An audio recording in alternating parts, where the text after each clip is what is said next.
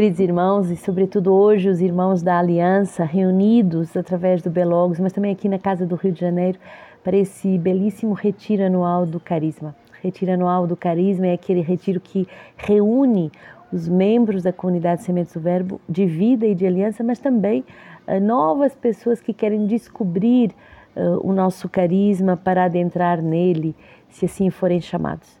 E ontem celebrávamos a festa de Santa Catarina de Sena, essa mulher que marca uh, o nascimento do nosso carisma, marcando a vida dos nossos fundadores. Foi a primeira santa que escolheu o coração dos nossos fundadores e que os inflamou do desejo de se tornarem pregadores do Verbo ao contemplarem o Verbo e de serem esses esse homem e mulher, esse casal apaixonado por Deus e pela Igreja. Homens de unidade, homens e mulheres de, de de unidade, de serviço humilde e simples à igreja, é isso que está na base do nosso carisma. E hoje no livro de vida, que temos a grande alegria de vos anunciar a sua chegada, tem uma, uma nova edição exclusivamente para os membros engajados da nossa comunidade, é, é a regra de vida completa.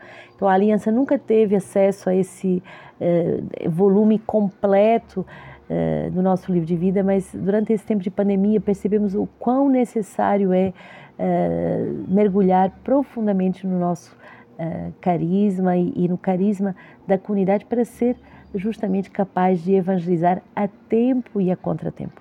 Certamente que esse tempo de retiro uh, do carisma será um tempo muito feliz, muito fecundo para sermos renovados na graça do nosso carisma. Hoje, no nosso livro de vida, o número 158.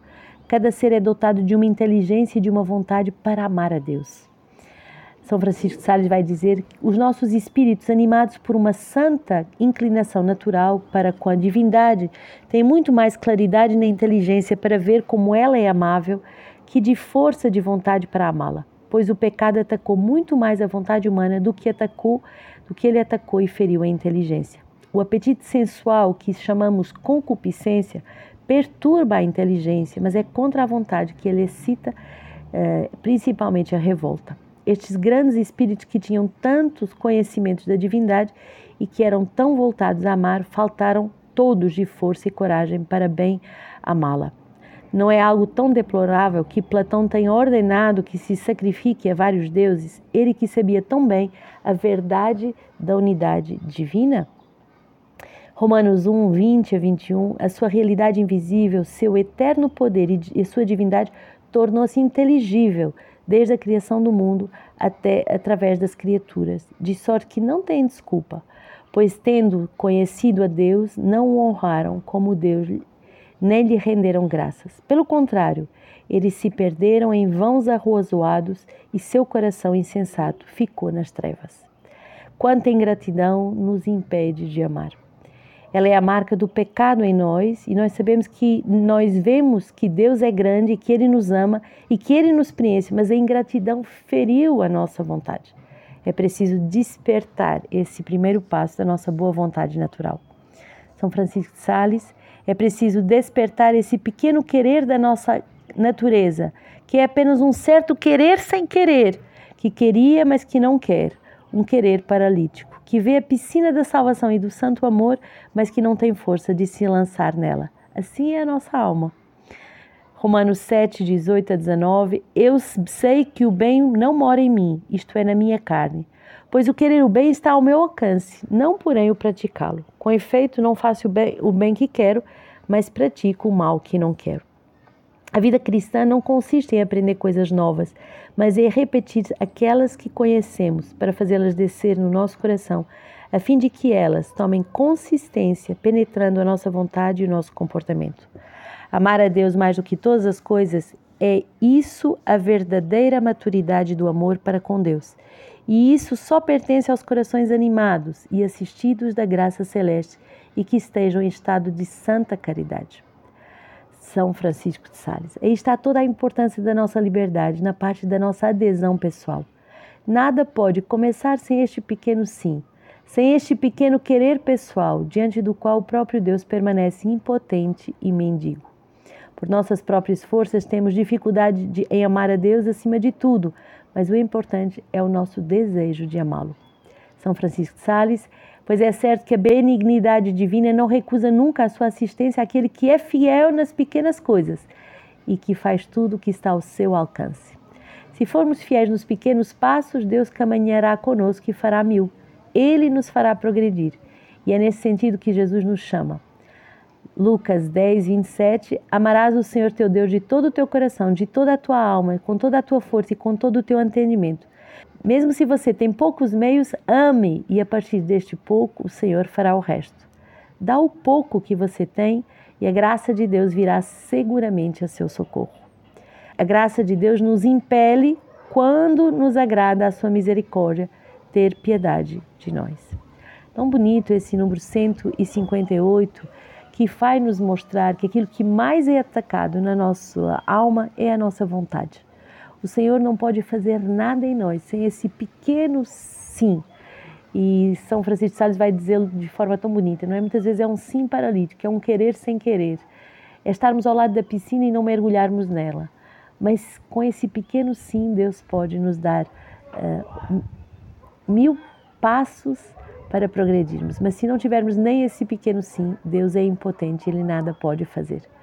Aceitemos durante esse bom retiro do carisma fazermos o ato de fé, de dizermos ao Senhor: Nós queremos te amar, nós queremos te servir, nós queremos te dizer sim e não queremos te prender nessa impotência do teu amor. Ao contrário, uh, quero dizer sim. Faça-se em mim segundo o teu querer, que a nossa vontade possa aderir à tua vontade. Atos 6, 1 a 7, naqueles dias, aumentando o número dos discípulos, surgiram murmurações dos helenistas contra os hebreus. Isso porque diziam que as suas viúvas estavam sendo esquecidas na distribuição diária. Os doze convocaram então a multidão dos discípulos e disseram: Não é conveniente que abandonemos a palavra de Deus para servir às mesas.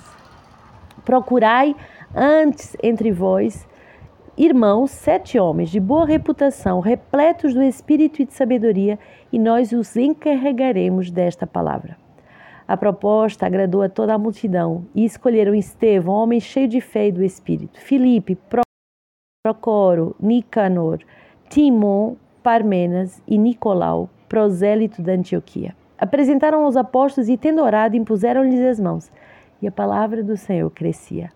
O número dos discípulos multiplicava-se enormemente em Jerusalém e considerável grupo de sacerdotes obedecia à fé. Muito forte essa palavra que faz com que a gente entenda que quando há um conflito há sempre uma solução inspirada que Deus quer dar. E aqui a solução inspirada foi justamente a criação dos diáconos permanentes.